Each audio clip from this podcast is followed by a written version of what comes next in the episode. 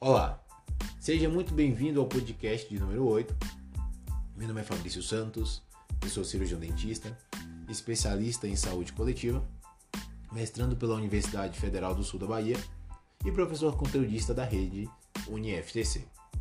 E o nosso tema de hoje é medicamentos mais utilizados por idosos e suas repercussões na odontologia. Dessa maneira, objetivamos relacionar os conceitos de medicamentoterapia com aplicabilidade na odontologia. Dessa forma, como todos nós sabemos, o envelhecimento é um processo biológico e muitas doenças se desenvolvem nesta época de vida, principalmente devido à suscetibilidade natural do organismo. É, muitas pessoas apresentam uma determinada falsa crença de que os medicamentos podem curar tudo, incluso a velhice. No entanto, nós sabemos que isso não é realidade, pois se trata de um processo biológico, um processo natural, onde nós temos que seguir todos os nossos ciclos. Assim, a terapia medicamentosa, quando realmente necessária ao tratamento de algum estado patológico do paciente idoso, deve ser aplicada com restrições de formas individualizadas, pois a metabolização do fármaco pode estar bastante diversa do esperado, comparado a um paciente jovem. Ou seja, quando nós fazemos uma prescrição medicamentosa a um paciente idoso, nós devemos termos muito cuidado. Cuidados desde a posologia da medicação, a classe da medicação, fazer uma anamnese, um histórico altamente complexo desse nosso paciente. E dessa forma eu chamo a atenção de vocês para a anamnese. A anamnese vai nos dar informações que vai poder nos nortear nessa medicamentoterapia do nosso paciente. Por exemplo, se eu tenho um paciente que tem alergia a um tipo de sulfa, a um tipo de penicilina, com toda certeza eu tenho que buscar um outro medicamento da mesma classe que esse paciente não apresente nenhum tipo de reação alérgica. Da mesma forma que se eu tenho um paciente que ele apresenta uma determinada, uma determinada comorbidade cardíaca, este meu paciente tem um problema cardíaco e eu preciso fazer um procedimento de exodontia neste paciente. Eu tenho que, primeiramente, buscar informações com o cardiologista a respeito das medicações tomadas, pois nós sabemos que a maioria dos anestésicos odontológicos possuem vasos constrictores e que muitas vezes causam interações cardiológicas com o nosso paciente. Dessa forma, também, a gente não pode descartar que, além dos medicamentos, existem fatores intrínsecos ao paciente idoso e os seus comportamentos são determinantes na terapia da terceira idade. Não basta somente falar de uma interação medicamentosa se eu não falo também de, dos hábitos do nosso paciente. Ou seja, eu tenho que analisar o histórico de sedentarismo, sendo que grande parte dos idosos vivem em um determinado estado de sedentarismo, a sua dieta, é, como é a sua ingestão de líquidos também, pois nós sabemos que existem diversos medicamentos que são medicamentos que têm uma interação, talvez uma interação potencialmente danosa ao fígado e aos rins do nosso paciente. Sobre o que diz respeito aos medicamentos mais tomados, Vamos tomar como referência dessa aula um artigo da professora Takimoto e seus colaboradores, intitulado Levantamento dos medicamentos mais utilizados pelos idosos em uma instituição asilar de longa permanência. Dessa forma, o artigo da professora Takimoto traz para nós é, algumas informações bem importantes. A primeira informação que ela traz é que não é algo somente específico do Brasil, essa ingestão exacerbada de medicamentos por parte dos idosos. É algo que simplesmente está expressa em todo o mundo.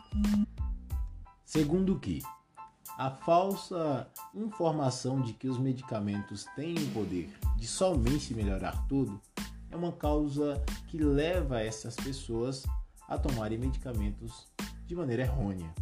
Ou seja, eles não pensam também onde o medicamento pode trazer malefícios à sua saúde. Já o estudo da Takimoto, em suma, né, ele traz alguns dados importantes e nesta classificação de dados traz que os medicamentos mais utilizados, os três medicamentos mais utilizados, são das classes dos hipotensores arteriais, antidepressivos e. Ou seja, nós estamos falando de medicamentos que estão agindo primordialmente né, no sistema nervoso central, no músculo esquelético, no sistema cardiovascular. Ou seja, são medicações de extrema relevância para o complexo de todo o nosso paciente.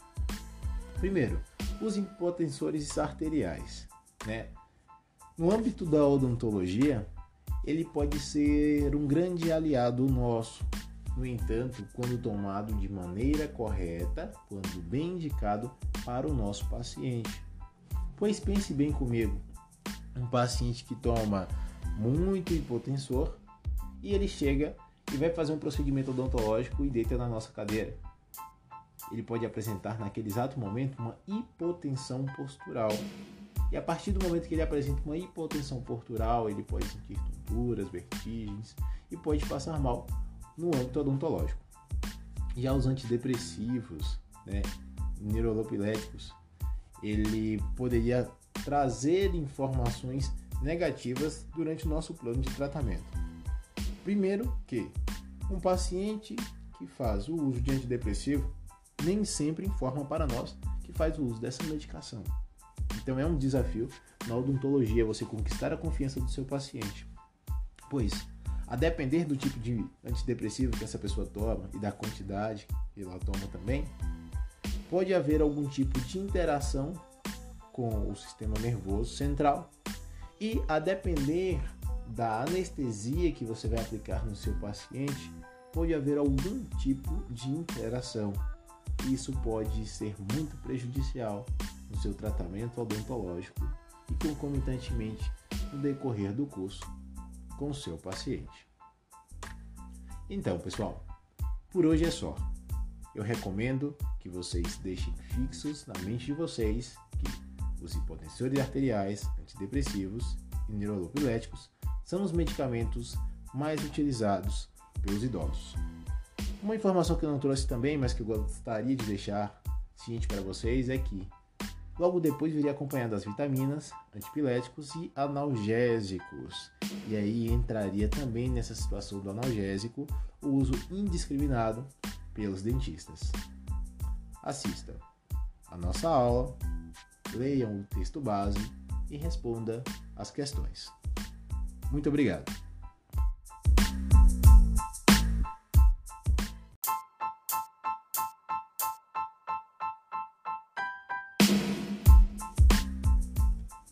Olá, seja muito bem-vindo ao podcast de número 9. Meu nome é Fabrício Santos, eu sou cirurgião dentista, especialista em saúde coletiva, mestrando pela Universidade Federal do Sul da Bahia e professor conteudista da rede UniFTC. E o nosso tema de hoje é dificuldades no processo de reabilitação oral em idosos. Dessa maneira, objetivamos discutir as principais dificuldades no processo de reabilitação em idosos.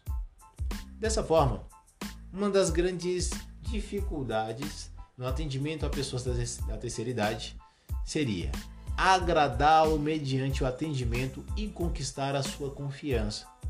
E dessa forma segue alguns passos primordiais para o atendimento no âmbito ambulatorial. A primeira delas seria a acessibilidade, ou seja, na nossa clínica odontológica nós devemos oferecer infraestrutura que seja uma infraestrutura acessível a todos os públicos, ou seja, uma infraestrutura que seja dotada de rampas para pessoas cadeirantes, de corrimão para pessoas que necessitam de apoio ao andar, é uma clínica que também necessita de um banheiro especial. Ou seja, quando nós falamos de um paciente idoso, nós devemos mudar com toda certeza a conduta diária, aquela conduta normalista do dia a dia. A gente tem que pensar em um paciente que necessita de cuidados especiais e diferenciados. E é dever do cirurgião dentista oferecer esse tipo de serviço a este paciente que exige muito. O segundo seria a sensibilidade mediante o atendimento. O cirurgião dentista não pode ser de hipótese nenhuma aquela pessoa grosseira olha, dona Maria, tudo bem? Senta, dona Maria, abre a boca e pronto. De hipótese alguma, o cirurgião dentista deve ser sensível a todos os pontos do nosso paciente. E um dos pontos mais importantes seria o ponto psicológico. Olá, dona Maria, como a senhora está? Há quanto tempo está com dor? Isso está incomodando na sua conduta diária com a sua família? Os seus dentes, ele te deixa envergonhada mediante as outras pessoas? Nós iremos fazer de tudo para melhorar a sua vida como um todo, não só a sua situação odontológica. Um dos grandes problemas na odontologia é ver o paciente como uma boca, mas não como um ser integrativo. Mas o paciente é um ser como um todo e deve ser respeitado, analisado, examinado como um todo. E é papel do cirurgião dentista fazer isto. Ser claro mediante o atendimento devemos evitar qualquer tipo de termo tecnicista que possa simplesmente atrapalhar o conhecimento do paciente, pois o paciente também deve ser conhecedor da conduta na qual nós estamos tomando. Não seria, olha lá, dona Joana, eu irei simplesmente fazer um canal, eu irei acessar com anime de 25mm e vou fazer um recuo programado, um recuo progressivo, de hipótese nenhuma. Nós devemos explicar de uma maneira bem simplista ao nosso paciente Dona Joana, nós iremos fazer um tratamento de canal, na qual nós iremos remover a polpa, que é o tecido que te causa dor dentária. Um outro ponto também muito importante seria sugerir as expectativas. Ou seja, a gente jamais pode enganar o nosso paciente, né? A gente tem que chegar e falar: olha, o tempo esperado para o nosso atendimento é de 50 minutos. Porém, pode se passar, a gente pode ficar até uma hora e meia, ou a gente pode fazer com um tempo muito menor. Devemos sermos claros com o nosso paciente. Devemos sermos claros desde a ligação ao telefone até a finalização da conduta na cadeira odontológica. Quando nós falamos também, né, mediante o atendimento odontológico, um dos nossos grandes desafios seria reabilitar o nosso paciente como um todo. Muitas vezes o paciente idoso é um paciente que necessita de algumas extrações dentárias, né? Pois muitos dentes não podem ser reaproveitados, ou por questões periodontais, ou por outros motivos também. Então a gente precisa muitas vezes fazer exodontias do nosso paciente. E aí viria aquele repercurso da medicação, né? A depender da medicação, que a gente vai fazer uma medicação anestésica no nosso paciente, a gente também deve consultar às vezes o cardiologista do nosso paciente, fazer interações com aquele médico que já acompanha há muito tempo, para nós não termos nenhum tipo de transtorno mediante a cirurgia de extração dentária. Uma grande dificuldade também, já no ambulatório odontológico, seria a moldagem do nosso paciente para uma prótese. Meu Deus do céu, é muito dificultoso às vezes você chegar com o paciente idoso, você explicar como que vai ser a moldagem e aquele paciente não sentir aquela ânsia de vômito, aquele incômodo gigantesco mediante né, a moldagem odontológica para a confecção de uma prótese. Uma outra grande dificuldade também seria a indicação desse tipo de prótese para esse paciente. Muitos pacientes já chegam com aquela perspectiva de que querem uma prótese com metal, mas outros não. Eu não quero uma prótese com metal, eu quero uma prótese flex ou eu quero fazer um protocolo. E muitas vezes, né, não são todos os pacientes que são suscetíveis a protocolo. E a gente tem que explicar ao nosso paciente: olha, por tal motivo, a gente não pode realizar um protocolo na senhora, né? E a gente deve utilizar uma prótese total, concomitantemente. Mas aquele paciente traz uma grande recusa à prótese total, né? dizendo que é algo que não se acostuma, que tem nojo e que muitas das vezes prefere ficar sem o dente. Um grande desafio também já dentro do âmbito, já dentro do âmbito odontológico, né? Um outro grande desafio seria o controle da ansiedade do familiar. Muitas vezes um familiar vê uma foto de um artista, né, na internet, na TV, um artista que é um pouco mais velho, tira aquela foto e fala: "Olha, doutor, eu quero que o dente da minha mãe, o dente da minha avó fique igual ao desta pessoa. E cabe ao cirurgião dentista não enganar de hipótese nenhuma aquela família. a gente tem que simplesmente explicar que nosso tratamento vai ser feito com esta conduta e não vai ficar igualmente a esta pessoa. Porém, nós iremos dar o nosso melhor para resolver o caso da senhora, da sua avó, da sua mãe, seja quem for, e agradar todos vocês. E no mais, é isso, pessoal. Por favor, assistam nossa aula, leiam o nosso texto base, respondam as questões também, que serão anexadas mediante a todo este material. Um grande abraço a todos vocês, fiquem com Deus e até a próxima!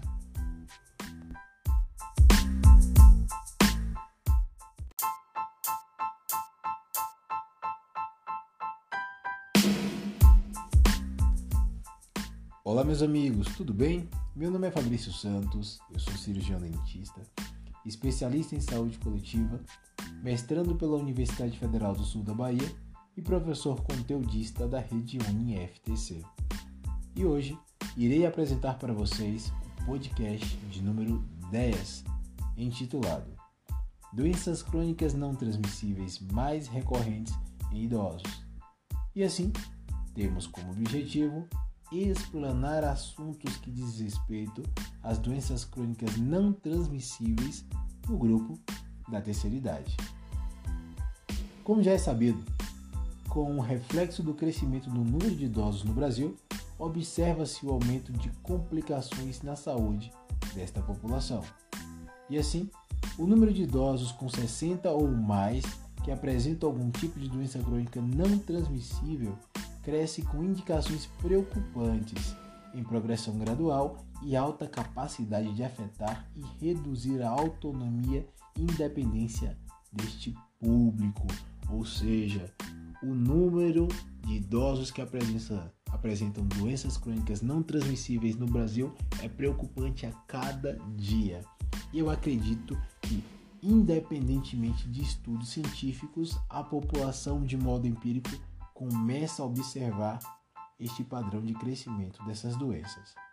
Então, o grande objetivo deste podcast hoje não vai ser classificar todas as doenças, mas sim classificar as doenças mais recorrentes no grupo da terceira idade.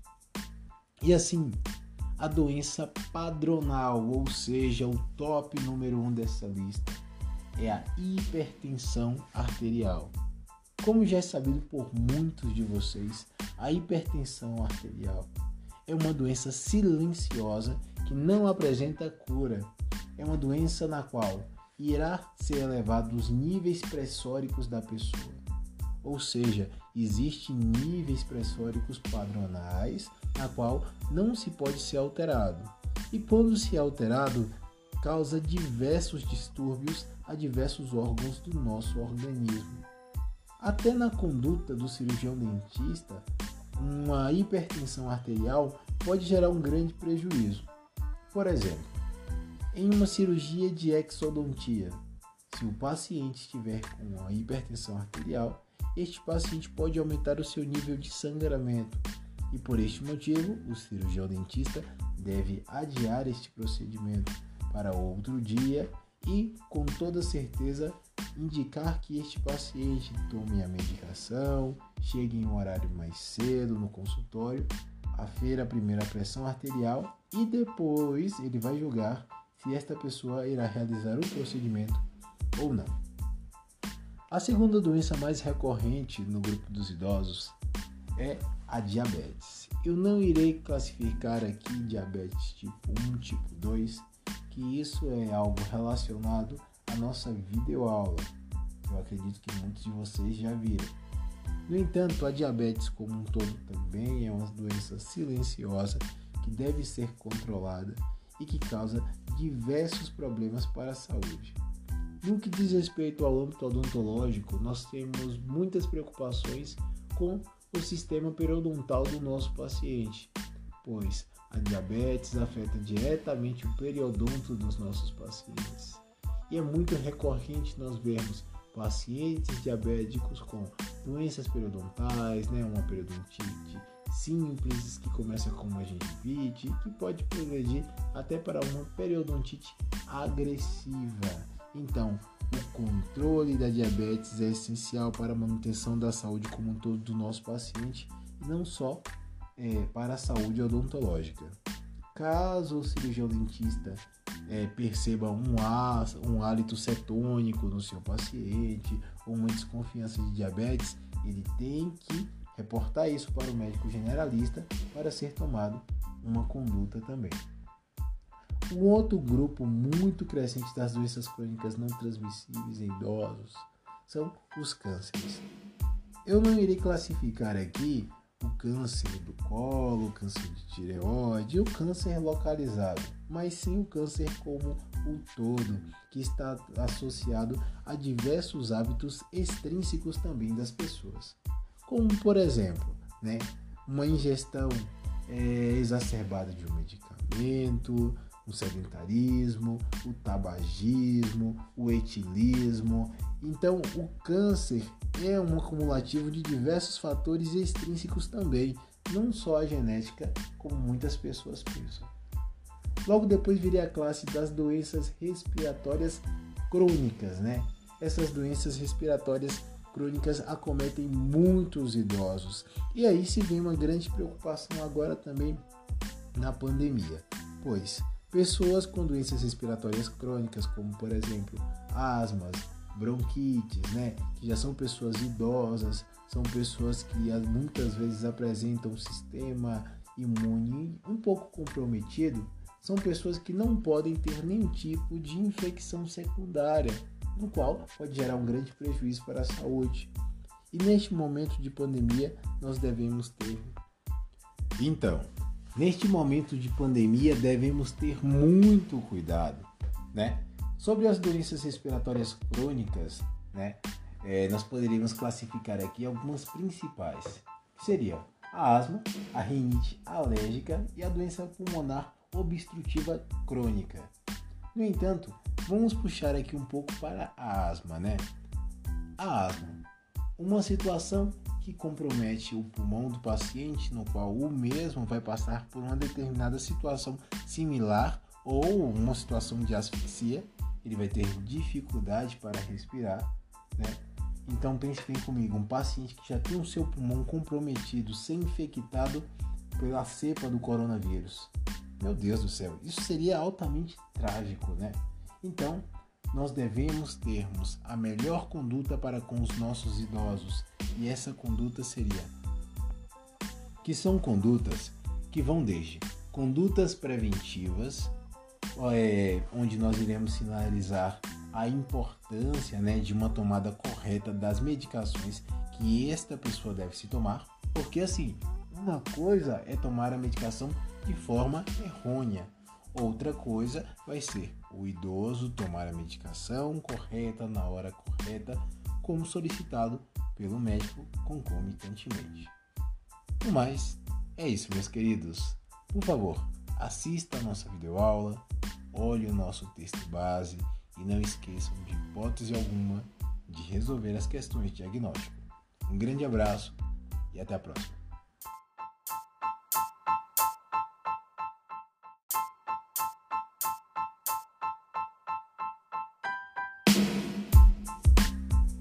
Olá, seja muito bem-vindo ao podcast de número 11.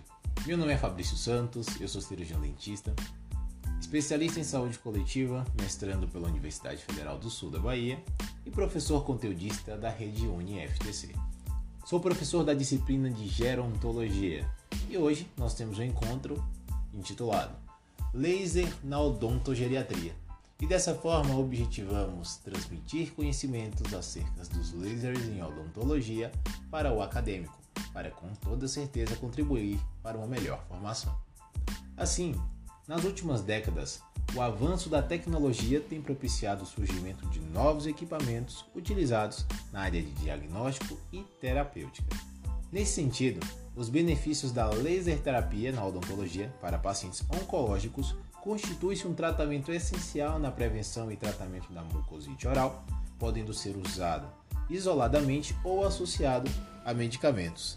Então, na maioria das vezes, quando nós falamos de laser terapia, vem em nossa mente um paciente oncológico. Muitas pessoas pensam no tratamento e prevenção das mucosites, Mas em odontologia, o laser vai além desta condição de câncer de boca. O laser pode ser utilizado em vários fatores que nós iremos comentar no decorrer dessa aula.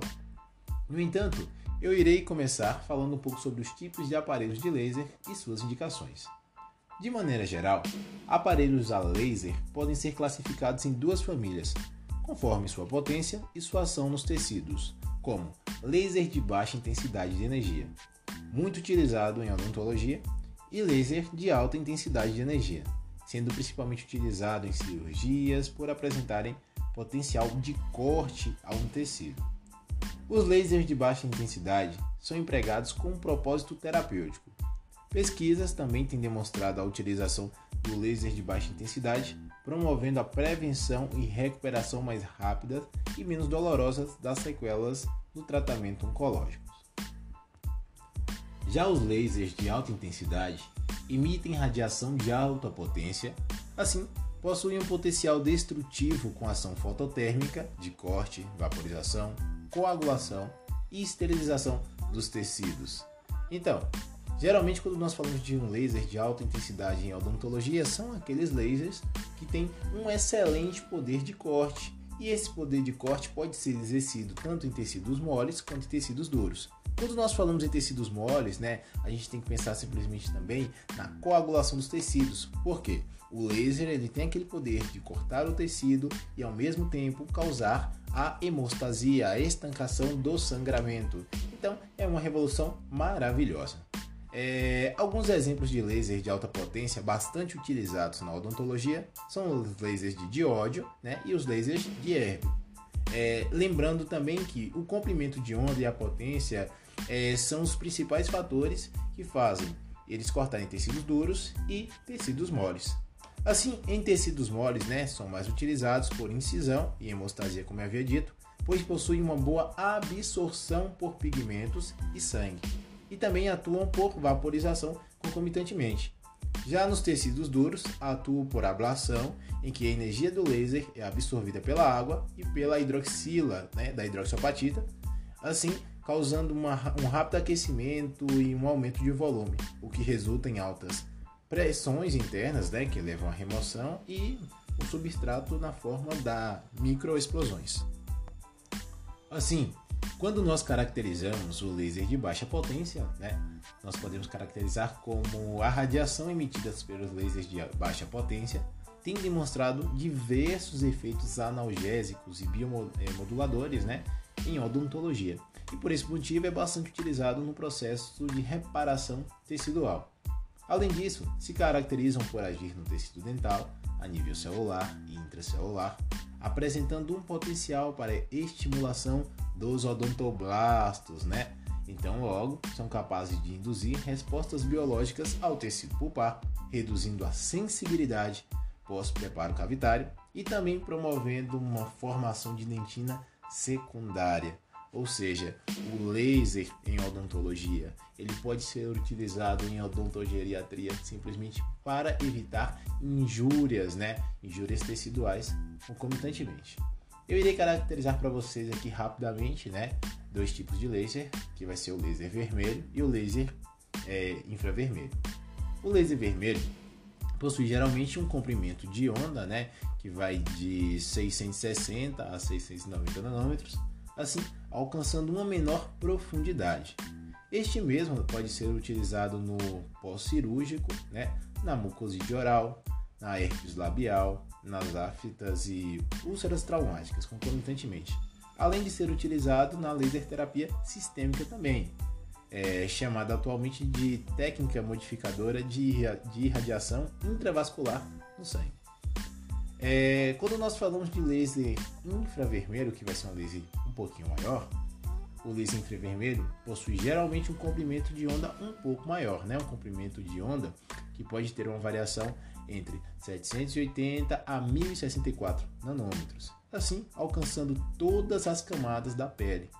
O mesmo pode ser utilizado quando se precisa de ações mais profundas, assim podendo ser indicado para o auxílio na movimentação ortodôntica, olhe bem, na descontaminação em endodontia e no pós-cirúrgico e além né, de ajudar em algumas parestesias de nervos também. É um grande aliado, um grandíssimo aliado no tratamento endodôntico em idosos, a laser terapia. Eu posso fazer para vocês um pequeno relato pessoal. Eu tenho uma grande amiga, uma cirurgiã dentista, endodontista, e ela trabalha muito com a laser terapia dentro do ambulatório dela.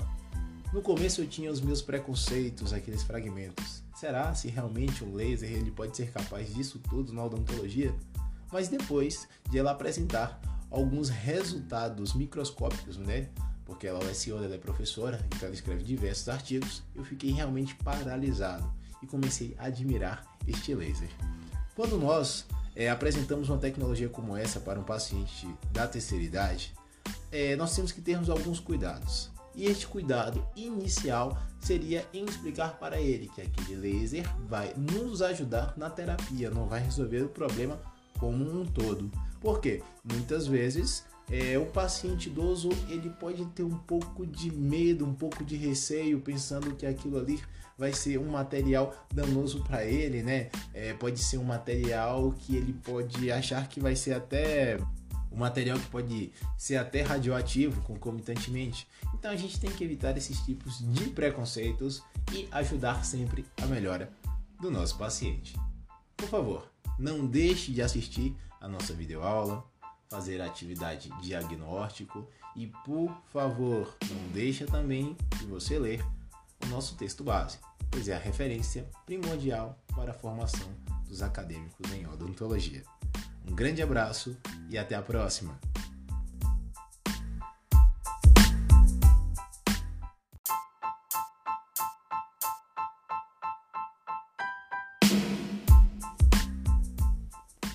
Olá, meus amigos, tudo bem? Meu nome é Fabrício Santos, eu sou cirurgião dentista, especialista em saúde coletiva, mestrando pela Universidade Federal do Sul da Bahia e professor conteudista da rede UniFTC. E hoje, no nosso podcast, iremos trabalhar a temática Cuidados a serem tomados com os idosos. E como já trabalhado nas aulas passadas, nós sabemos que o grupo dos idosos é um grupo que requer cuidados e especificidades no momento do atendimento odontológico. Assim, sobre este cuidado, nós iremos traçar algumas estratégias a serem tomadas e vamos classificar essas estratégias e cuidados para com os idosos em cuidados na anamnese, cuidados mediante o procedimento, cuidados pós-procedimento e recomendações para o leito da sua casa. E de maneira inicial, nos cuidados, a receptividade do nosso paciente e também no princípio anamnético do nosso paciente, nós devemos termos muitos cuidados no que diz respeito à veracidade de todas as informações, pois informações errôneas do nosso processo de anamnese pode comprometer o nosso procedimento como um todo. Pensem bem comigo aí. Um paciente que apresenta uma periodontite e este paciente também apresenta diabetes e você precisa fazer um determinado procedimento invasivo na gengiva dessa pessoa e essa pessoa está com a diabetes descontrolada. E naquele exato momento não tem como você aferir aquele índice de diabetes do seu paciente e ele ocultou aquela informação de diabetes porque ele quer aquele atendimento naquele determinado dia, naquela determinada hora. Isso no futuro pode gerar complicações para o operador, para o cirurgião dentista ou para o acadêmico de odontologia também. Então, dessa forma, é sempre importante você consultar o idoso e também consultar os familiares. E assim, a depender da idade desse paciente, você pode simplesmente solicitar que ele vá acompanhado de uma segunda pessoa, que evite ir sozinho. E esta pessoa pode estar confirmando os dados que o idoso falou.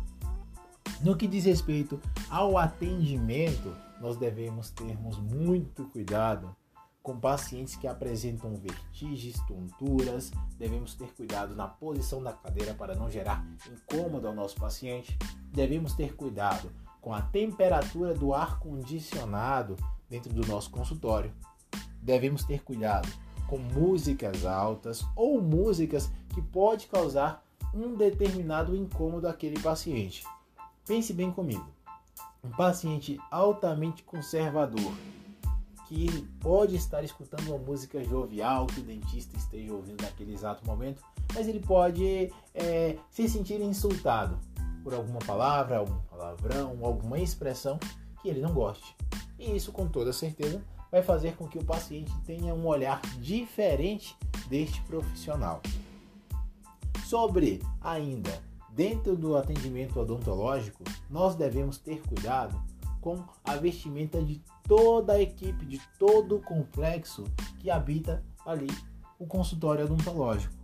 Pois, mesmo que haja um recepcionista ou uma recepcionista, né, que não entra todo momento ali dentro do ambulatório, mas um momento ou outro pode estar entrando dentro do ambulatório odontológico, e esta pessoa não está caracterizada com uma roupa, né, uma roupa adequada, pode ser que essa pessoa esteja com uma roupa curta e possa incomodar o idoso ou seus familiares concomitantemente. Então daí se ver a grande importância do cirurgião dentista fazer recomendação não só ao seu auxiliar de saúde bucal ou ao seu técnico de saúde bucal, mas ao complexo de toda a sua equipe, para gerar um conforto, um bem-estar ao idoso e aos seus familiares também. Sobre as recomendações pós-procedimento, né? Seriam recomendações imediatas pós-procedimentos que vai se estender tanto ao idoso e quanto à família. Isso vai variar de acordo com o procedimento que este idoso tenha realizado. Como por exemplo, se este idoso fez uma cirurgia, uma exodontia, você deve escrever todas as informações para este idoso, todos os cuidados pós-cirúrgicos a serem é, feitos na sua casa. Por exemplo, não se pode, seu João, subir escadas, tomar sol, abaixar a cabeça, pegar peso. Você não pode ficar mexendo com um palito no lugar onde eu dei o ponto. Então, todas essas informações para a população idosa deve-se ser por escrito. Você vai falar, você pode até ler né, para o seu paciente naquele exato momento, mas deve ser por escrito, pois nós não sabemos se aquele idoso pode apresentar índice, né, um índice de demência ou não. Então, para se evitar esse tipo de problema e também evitar que haja uma recorrência do procedimento feito, é importante que você escreva todas as recomendações em um papel, leia as recomendações para o idoso e leia também as recomendações para os seus familiares. Ainda no que diz respeito aos familiares, né, nos cuidados pós-consultas, pós-operatórios e nos cuidados né, de manutenção da saúde oral que este paciente deve ter, você pode conversar com este familiar na frente do idoso ou você pode conversar com este familiar na ausência desse idoso. Principalmente, né, se nesta consulta você tem uma sugestividade de uma lesão potencialmente maligna. Você não vai chegar de hipótese nenhuma e falar: Olha, seu João, eu desconfio que esta lesão aqui na sua boca é câncer. Então, o que, que a gente vai fazer? Vou fazer uma biópsia, o senhor vai guardar o resultado da biópsia tranquilo, estou falando aqui na sua presença, na presença do seu filho, e fique em paz, tá? Daqui 30 dias chega o resultado da biópsia. Imagine a injúria psicológica que você vai gerar na cabeça dessa pessoa.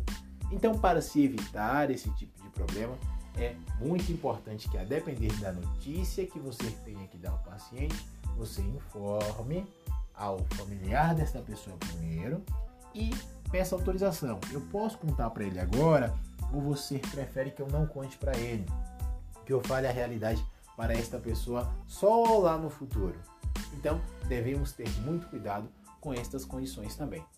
Além de fazermos por escrito as recomendações de saúde oral para este paciente. Olha, após as refeições você deve escovar os dentes, passar o fio dental, fazer o bochecho, tomar as medicações. Além de você falar de maneira oral para o paciente, você deve escrever também e reforçar esses escritos mediante os familiares.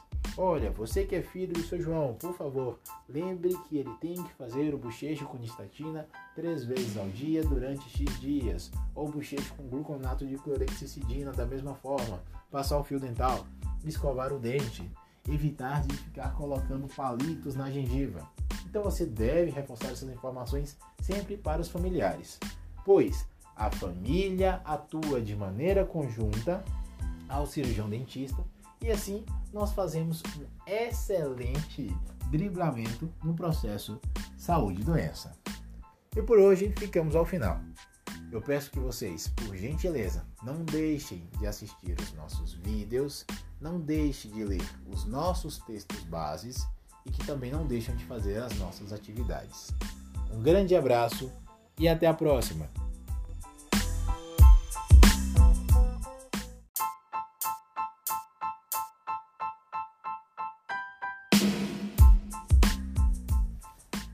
Olá, meu nome é Fabrício Santos, eu sou cirurgião dentista, especialista em saúde coletiva, mestrando pela Universidade Federal do Sul da Bahia e professor conteudista da disciplina de Gerontologia da rede UniFTC.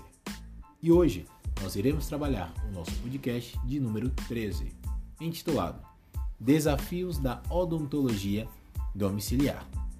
E assim, trazemos como objetivo explanar assuntos referentes aos principais desafios que acercam o atendimento odontológico domiciliar, principalmente o atendimento odontológico domiciliar voltado à terceira idade. Assim, como já foi discutido por nós, a odontologia domiciliar é aquela odontologia na qual o cirurgião dentista e a sua equipe vai à casa do paciente oferecer o melhor serviço possível. E na odontologia domiciliar, nós podemos fazer todos os tipos de procedimentos odontológicos? Claro que não. Vai se existir diversas limitações, e estas limitações também fazem parte do complexo do desafio sobre o atendimento domiciliar. Procedimentos básicos, como uma aplicação tópica de flúor, uma tatarectomia, que seria uma raspagem subgengival, supragengival, uma profilaxia, uma restauração, um forramento, procedimentos como exodontias simples de dentes anteriores, também podem ser realizadas no atendimento domiciliar. No entanto, procedimentos mais complexos, como por exemplo a remoção de um terceiro molar e às vezes também o trabalho endodôntico, pode ser dificultado né, dentro da casa do paciente, pois necessita de uma estrutura mais complexa, na qual o paciente necessita de qualquer maneira ir ao consultório odontológico.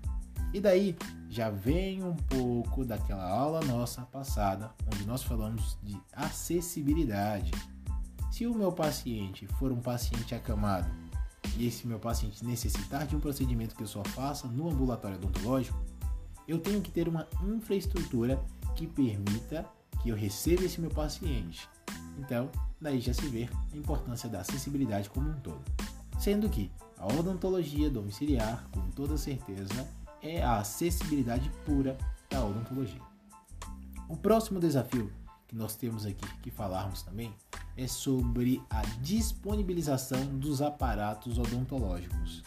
É muito difícil você chegar em uma dental e você perguntar: por favor, eu gostaria de uma unidade odontológica móvel, sendo que esta unidade odontológica móvel é um aparato odontológico que deve ter uma alta rotação, uma baixa rotação, uma seringa tríplice.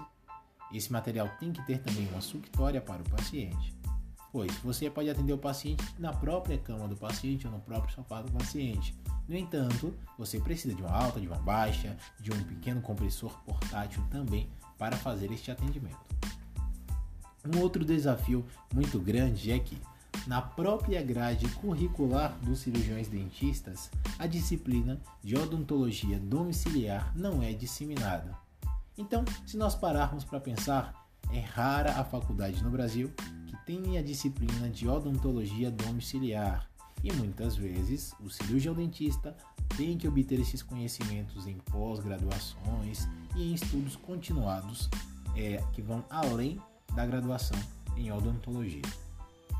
Um outro desafio que nós temos que comentarmos também, ainda referente ao cirurgião dentista, seria: olhe bem, se o cirurgião dentista faz um atendimento domiciliar, obrigatoriamente aquele cirurgião dentista ele tem que ter uma unidade odontológica, ou seja, um consultório odontológico, uma clínica odontológica, na qual ele vai fazer a desinfecção de todos os materiais odontológicos, visto que a gente não pode fazer autoclavação de materiais odontológicos dentro da nossa casa. E para o profissional fazer um atendimento domiciliar, este atendimento domiciliar não pode partir de maneira individualizada do profissional, tem que partir de uma clínica, de um consultório, de um ambulatório odontológico, na qual o profissional irá assinar pelo ambulatório odontológico, a depender dos tipos de procedimentos que ele vai fazer. Quando nós falamos dos desafios propriamente ditos no atendimento, um dos desafios primordiais seria a instalação da equipe odontológica dentro da casa daquele paciente. Então, previamente, o cirurgião dentista ele tem que ligar para a casa do paciente e falar: Olha, eu irei necessitar de três tomadas, se for três tomadas, caso necessite. Eu irei necessitar simplesmente de um acesso fácil ao banheiro para a lavagem das mãos minha e de toda a minha equipe. Eu irei necessitar de, um, de algo com um encosto para eu sentar, para o meu secretário sentar, e eu preciso que esta pessoa que será atendida, que ele esteja em uma posição confortável e que, se possível, você avise previamente, né, brevemente, que nós iremos atender esta pessoa. Então, um dos grandes desafios do cirurgião dentista seria aquele desafio de chegar na casa do paciente e não ter nenhuma tomada disponível próxima, né? Sendo que esse paciente é, pode necessitar de um, aparelho de ultrassom e a gente precisa utilizar esse aparelho de ultrassom é, em uma tomada elétrica. Um outro desafio muito grande também na odontologia domiciliar seria a respeito dos honorários do profissional. Por quê? Um profissional que se desloca até a casa do paciente é um profissional que irá colocar o valor do seu procedimento, o valor do seu deslocamento, o valor do combustível do veículo que irá transportá-lo e o valor ainda sobressalente da equipe que irá fazer um adicional para acompanhá-lo naquele exato momento. Então, tabelas de valores devem ser altamente ajustadas, pois você vai fazer um atendimento especializado dentro da casa de uma pessoa. Não só o público idoso que busca um atendimento domiciliar, algumas pessoas também, como por exemplo, pessoas que não têm tempo de ir até o consultório odontológico devido a uma excessiva é, carga horária de trabalho, muitas vezes precisam também do atendimento odontológico. Ou às vezes você vai até a casa da pessoa fazer o atendimento odontológico daquele determinado idoso e aí você encontra um filho, um neto, um familiar que também gostaria de fazer a consulta e acabam fechando naquele grande pacote e fazendo o procedimento de todos. Então, acompanhe ainda a nossa videoaula intitulada Home Care Odontológico e Instituição de Longa Permanência. E também não deixe de ler os nossos textos base. O texto base de hoje é intitulado a odontologia domiciliar pode ser tendência no pós-pandemia? Fica aí uma pergunta para vocês, na qual a gente vai trabalhar pelo texto, deixando bem ciente que eu acredito que muitos já têm até a resposta. Pois, após a pandemia do Covid-2019, eu acredito que a odontologia domiciliar vai ser aquela grande novidade que vai ficar, visto que será atendido no conforto de casa e além de não estar expostos a micro-organismos de outras pessoas, seja em uma sala de espera ou até dentro do ambulatório, na troca de um paciente e de outro. Muito obrigado e até a próxima.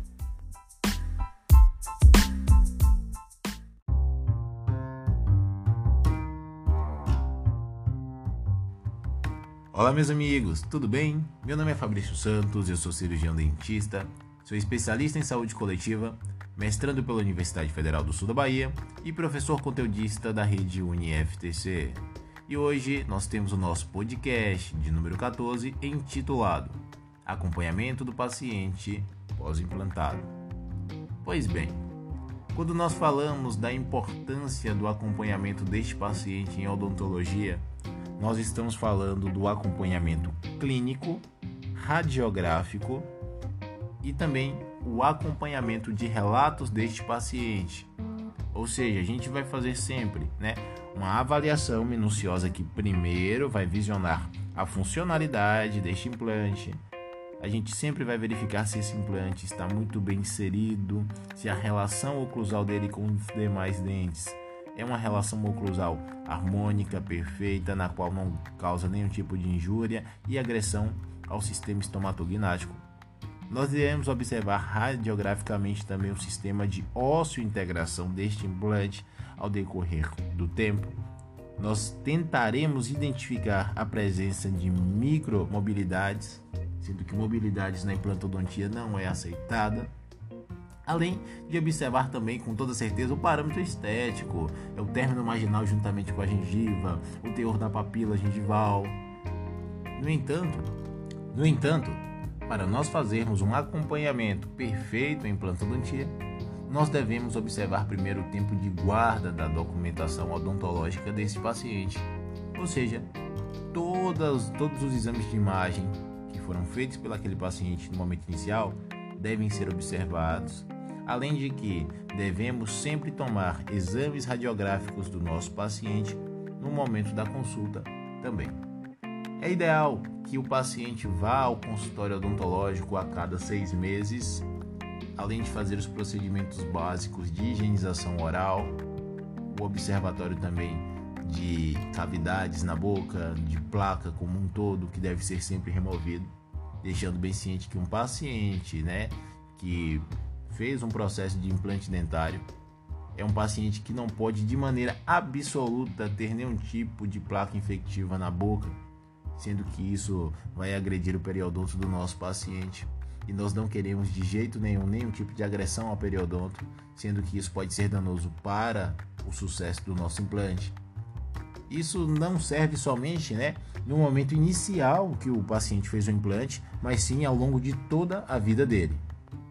Visto que nós estamos falando de um material sintético que está substituindo um órgão do corpo. Pois bem, Sobre os protocolos, nós iremos estabelecer aqui uma sugestão na qual nós podemos dar para os nossos pacientes. E a primeira sugestão seria a sugestão da higiene dentro da sua própria residência. Ou seja, nós iremos instruir o nosso paciente a passar o fio dental de maneira correta sobre o implante dentário, a fazer uma escovação não traumática sobre o implante dentário e principalmente sobre a gengiva na qual ele está inserida.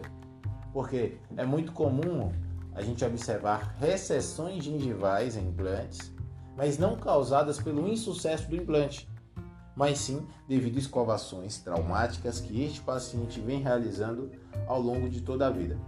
Isso também porque o profissional da odontologia não faz né, um sistema de educação em saúde, ou seja, não explica ao paciente você não pode escovar com escovadura, principalmente a gengiva no local que foi feito esse implante, porque pode traumatizar essa gengiva e essa gengiva ela pode vir a descer, o que seria a recessão gengival, né, explicada de um modo bem simplificado para o nosso paciente.